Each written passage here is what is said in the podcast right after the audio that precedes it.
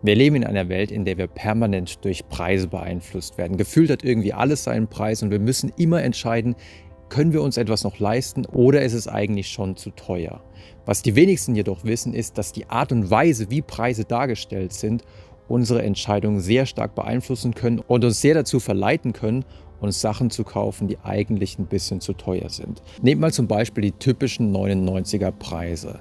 Hier konnte man in einer sehr einflussreichen Studie zeigen, in der man 90.000 Warenhauskataloge an Konsumenten rausgeschickt hat und man anstatt von glatten Preisen, also anstatt dass das Produkt 10 Euro kostet, gebrochene Preise verwendet, also die typischen Neunerpreise. Das Produkt kostete dann also 9,99 Euro. Dann war der Gesamtumsatz, der erzielt wurde mit diesen 99er Preisen, 8% höher.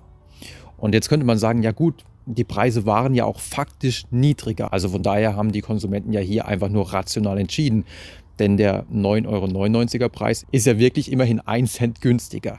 Das Interessante war jedoch, dass in der Studie es auch noch eine dritte Gruppe gab, die 88er Preise bekam. Also bei denen kostete das Produkt dann zum Beispiel 9,88 Euro und war somit im Grunde am günstigsten. Jedoch führte das keineswegs zu den besten Verkaufszahlen, sondern die Verkaufszahlen waren nur ähnlich wie bei den glatten Zahlen.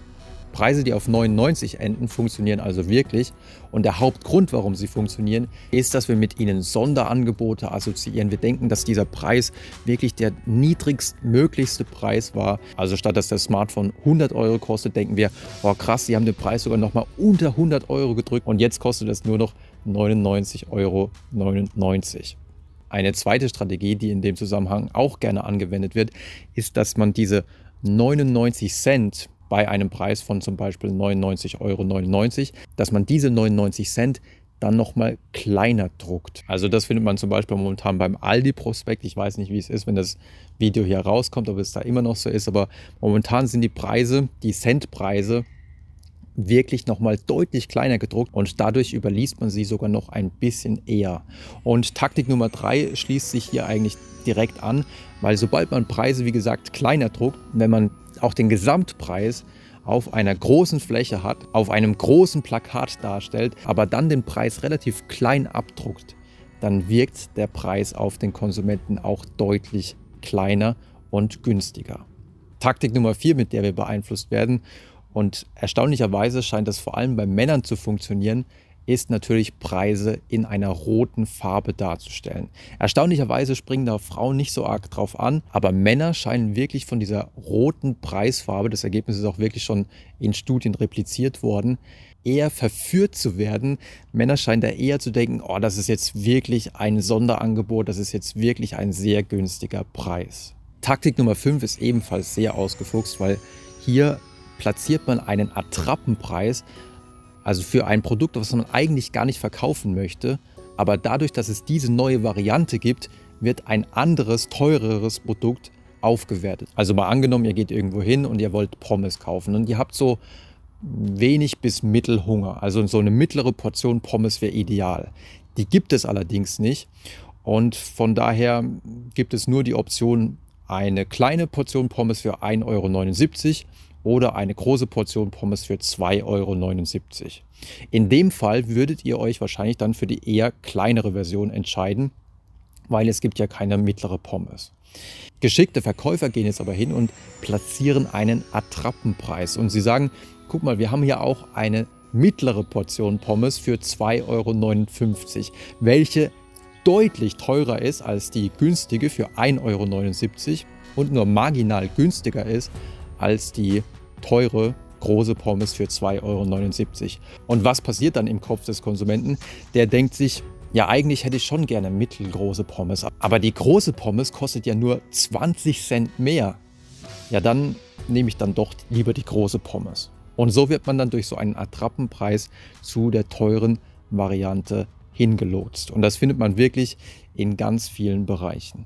Aber auch wenn es um Preisverhandlungen geht, zum Beispiel auf eBay Kleinanzeigen oder wenn ihr ein Auto kauft oder ein Haus verkauft oder kaufen wollt, auch hier spielen psychologische Effekte eine sehr große Rolle. So hat sich in der Forschung gezeigt, dass in solchen Verhandlungen meistens derjenige im Vorteil ist, der das erste Angebot setzt, weil er damit den ersten Anker setzt, von dem aus dann verhandelt wird. Zweitens sollte dieser Ankerpreis natürlich so hoch wie möglich sein, sodass er gerade noch akzeptiert wird, weil mit dem Preis etwas runtergehen ist ja dann auch kein Problem mehr. Und jedes Runtergehen mit dem Preis wird vom Verhandlungspartner als kleines Zugeständnis angesehen und so wird es dann deutlich leichter, den eigenen Preis durchzusetzen. Am spannendsten ist jedoch die Tatsache, dass bei Preisverhandlungen häufig krumme Preise am erfolgsversprechendsten sind. Also wenn ihr zum Beispiel in der komfortablen Situation seid, dass ihr ein Haus verkaufen könnt, dann solltet ihr den Preis nicht auf 300.000 Euro festlegen, sondern eher auf 325.000 Euro, weil dieser Preis wirkt so, als hättet ihr euch etwas dabei gedacht. Bei 300.000 denkt man sich, ah, der hat einfach nur einen runden Preis genommen. Das basiert jetzt nicht auf einer durchdachten Schätzung, wie viel das Haus wirklich wert ist, sondern der hat einfach nur irgendeinen runden Preis genommen. Und dann fallen die Gegenangebote deutlich weniger vorteilhaft aus. Dann sagt der Verhandlungspartner, ja gut, nächster Preis 250.000. Hinzu kommt noch, dass wenn er so einen Preis wie 325.000 ansetzt, auch so ein Stück weit die Skala vorgibt, auf der weiter verhandelt wird, nämlich die 5000er Skala in dem Fall, sodass ein Gegenangebot vielleicht 315.000 sein könnte wohingegen, wenn ihr einen Verkaufspreis von 300.000 angesetzt habt, dann sind die Gegenangebote vielleicht in 20.000er Schritten, wie zum Beispiel 280.000 oder 260.000 oder vielleicht sogar in 50.000er Schritten, sodass jemand sagt, ja, 250.000 ist mein Angebot. Ihr merkt also, es gibt wirklich sehr viel Forschung zu dem Thema. Es gibt wirklich sehr viele Stellschrauben, an denen da gedreht wird. Und die einzige Chance da, sich nicht andauernd über den Tisch ziehen zu lassen, ist, ist so ein bisschen sich darüber zu informieren, welche Tricks da überall eingesetzt werden. Ich hoffe, ihr fandet die Episode interessant. Wenn ihr wollt, schaut natürlich auch gerne mal die Bücher rein oder schaut mal auf der Webseite vorbei.